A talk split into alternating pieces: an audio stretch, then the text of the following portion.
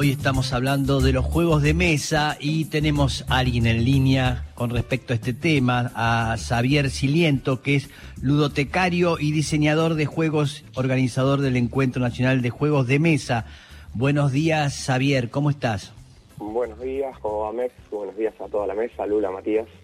Hola. Bien, ¿qué tal? Che, este, ah, te, te vi, te estuve viendo por Instagram explicando los juegos de mesa te has dedicado a este a este métier eh, que justamente tan raro donde de, todo lo, lo, electrónico y las tablets y los teléfonos y los juegos que aparecen por ahí y uno dice este hombre se metió en algo que ya es del pasado y por otro lado sabemos que hay un auge fuerte con respecto a esto ya te contesté y, te, y, y, te todo, ni te dejé hablar, pero quiero que, que me cuentes un poco. Eh, sí, la verdad que eh, en una época ahora en la que estamos muy metidos en las pantallas y todo eso, de repente meterse eh, a, sentarse en una mesa con gente, mirarse la cara y, jugar un juego es como algo raro, pero no es algo de ahora, digamos, algo que por ahí muchos de nosotros jugamos en los 70, en los 80, en los 90 y después lo perdimos un poco. Sí. Y ahora hay un auge en el mundo impresionante y ahora en la Argentina también, eh, desde, digamos, 2015 para este lado, ha estado creciendo un montón y ahora somos un, montón de gente que estamos jugando y hay un montón de eventos por todo el país. Bien, este, ¿todo el tiempo están saliendo juegos nuevos eh, o son los mismos juegos desde siempre con otro nombre y algunos cambios mínimos? ¿Cómo, cómo es? Hay de todo un poco. Eh, siguen saliendo los juegos tradicionales que nombraron antes en el programa, el Monopoly, ese tipo de cosas. Y en el mundo ya desde el 93 más o menos eh, hay toda una nueva corriente que llamamos juegos modernos o juegos de autor, donde eh, los juegos tienen un autor, digamos. El nombre del autor figura en la caja, el nombre del ilustrador figura en la caja, y, digamos que son reconocidas las personas que están detrás de esos juegos, que si no, no sabemos quién los hizo. Ajá, claro.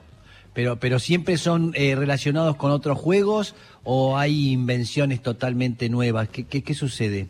Hay, hay, cosas realmente totalmente nuevas, hay siempre cosas inspiradas, eh, digamos, eh, inventar algo nuevo es bastante difícil, entonces siempre uno, para cualquier cosa que inventa, se inspira en cosas anteriores, pero realmente hay, hay de todo un poco, y hay versiones eh, ayornadas al hoy de cosas que han jugado por ahí. Ahora se juega mucho al Uno, por ejemplo, que es un juego muy simple de cartas. Hay versiones modernas y hay versiones nacionales del Uno, como un juego que se llama La Maldición, eh, que básicamente es similar en mecánica, pero eh, tiene algunas cosas como personajes, como gráficas más en, el estilo manga, digamos, y algunas modificaciones que lo hacen mucho más interesante. Ajá. Claro. Bien, este, qué complicado. A mí me resulta porque son muchos, porque son muchos juegos y muchas reglas. Y, a, y, a, veces, este, eh, no sé cómo es tu cabeza, pero digo, tenés tantas cosas ahí que explicar. Está buenísimo. Uno puede entrar ahí en, en, Instagram, en arroba partida de loco, eh, de locos, y este, y ahí este él te explica, eh, Xavier, cómo, cómo eh, funciona cada juego. Es increíble el trabajo que te estás tomando, porque es una locura. Son, yo no podría.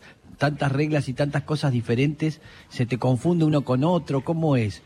Eh, sí, eh, a medida que uno va jugando muchos juegos, medio que algunas reglas se te van borrando, pero este, medio que te quedan ahí y cuando agarras el juego como, bueno, esto se jugaba así y, lo recordás. Pero sí, lo que sí, realmente el armar los tutoriales de los juegos y eso lleva bastante tiempo de edición. Eh, tengo en YouTube también muchos tutoriales este, publicados, muy editados, y por Twitch hago vivos también. Este, y sí lleva un tiempo importante y hoy en día, como decías, hay eh, muchos juegos que salen constantemente e incluso en Argentina estamos en un nivel de producción bastante veloz donde tenemos muchos juegos por mes, este, que hace no sé, en 2015, 2014, si teníamos, no sé, cinco secos en el año, era un montón y estábamos todos re contentos. Y hoy en día eh, tengo que como programarme cómo ir contando esos juegos y editándolos para, para contárselos a la gente porque no me da el tiempo de, la velocidad que va, a pesar de que tenemos un problema económico importante con el tema del papel que se fue a las nubes y ah. eso le pegó mucho a la industria pero igual siguen saliendo un montonazo de juegos de, manera nacional. Claro, pero hay una necesidad, ¿no? Como física de estar con un papel en vez de una compu o un teléfono, ¿eh? de estar ahí con algo eh, que se toca, ¿no? La verdad que sí, y la verdad que la pandemia ayudó mucho a que ahora que se ahora que se abrió, eh, llenó esta necesidad de la gente de encontrarse. Este, cuando organizamos el encuentro nacional del año pasado Almirante Brown, que justo Pedro nos hizo la locución para el video promocional. Ah, mira. Este, eh, la gente que, mucha gente que se había conocido de manera online y que jugaba online, eh, se dio tipo el primer abrazo después de años por ahí de, ah, estar hablando online. Este, todavía estábamos con máscara y todo, pero fue como muy emocional para todos de repente juntarte con alguien que, que ya era un amigo online y que la estabas viendo por primera vez y te sentabas a jugar un par de horas algún juego de mesa. ¿Cómo, cómo son, Xavier, esos encuentros eh, eh, que hacen? ¿Cómo es? Contanos un poco porque es algo raro también. Eh, que la gente... A ver. El encuentro nacional, este es la onceava este, vez que lo hacemos, nació hace 11 años y la idea es difundir los juegos de mesa en general, especialmente los de autor y los nacionales por sobre todo eh, los primeros años fue solo en Buenos Aires, en Capital, y después empezó a ser itinerante en distintas ciudades, en Córdoba, en Mendoza, etc. Este año, el 16, 17 y 18 de septiembre, es en la ciudad de Rosario, mm. y eh, mucha gente de todo el país viaja para allá, eh, tiendas de juegos, distintos canales, distinta gente que hace difusión, recreación, etcétera. viajamos a Rosario, al Galpón 11, que es ahí cerca del río, cerca del Monumento a la Bandera, y nos juntamos a jugar durante tres días eh, juegos de mesa, no solo jugar, hay charlas, hay talleres, eh, vienen otras disciplinas también a, mostrar sus cosas, eh, va a haber realmente una oferta para, para todo el público y lo que hace el Encuentro Nacional es que siempre sea gratuito. O sea, cualquier persona que pasa por ahí y ni siquiera sabe nada o nunca jugó más que el Monopoly, puede entrar, puede jugar, hay un montón de gente dispuesta a explicarle y a mostrarle todo lo que hacemos. Javier Lula te habla, ¿cómo andás? ¿Algún juego de mesa nacional que estaría bueno que nos recomiendes, que capaz no conocemos y, no sé, para comprarlo, para conocerlo? Eh, sí, hay, por suerte hay un montón. Eh, los primeros juegos de mesa se han tirado a, a, representar a la Argentina de cierta manera. Eh, había como una necesidad de, bueno, si, creo mi primer juego, que sea con algo argentino. Por ejemplo, hay un juego de cartas que se llama Sucesos Argentinos, que básicamente eh, es armar una línea de tiempo con las cartas. Entonces, de un lado tenemos eh, un hecho histórico de la Argentina y del otro lado no sabemos qué dice el año y la descripción de ese hecho histórico. Entonces lo que tenemos que hacer es, con el nombre del hecho histórico, tratar de ir bajándolo y acomodándolo en una línea de tiempo ah. este, y tratar de no errarle. Si le erras, ahí es cuando perdés. Me gusta. Está bueno. A comprar, está bueno. mi hija. Este, eh, Xavier, hay, hay un juego que, que recién este, este, no, pues quiero saber cómo se llama, que jugué toda mi vida, eh, que se juega con las basas y que uno tiene que cumplir cantidad de basas y que se da primero una, en la primera mano una carta, después hasta siete, después va bajando, hay un triunfo y entonces este, con ese triunfo uno ve cantidad de basas, pide, yo no sé si se llamaba la podrida, ¿cómo se llamaba ese juego? Tenés la podrida, tenés el tute, que son juegos de base. El tute es parecido, sí, claro. Claro.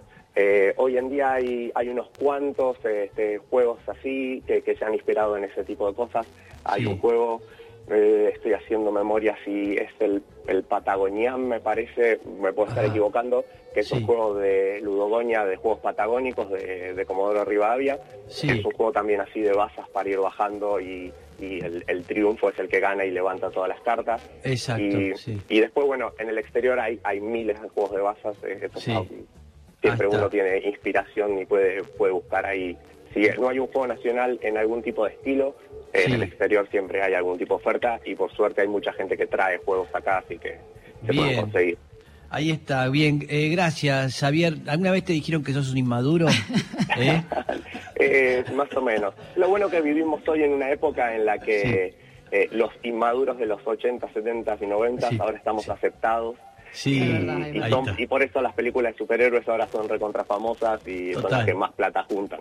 Ahí está. Ahí va. Toma mate. Gracias, Javier. Gracias, Javier. Gracias, y gracias por la recomendación. Bien, Javier Siliento, ludotecario, sí, ludotecario, diseñador de juegos. Eh, él tiene ahí, este, eh, es organizador del Encuentro Nacional de Juegos de Mesa y lo podés encontrar en Instagram en arroba partida de locos, sí, en Twitch también. Es, es un experto de los juegos de mesa. Bien, maravilloso.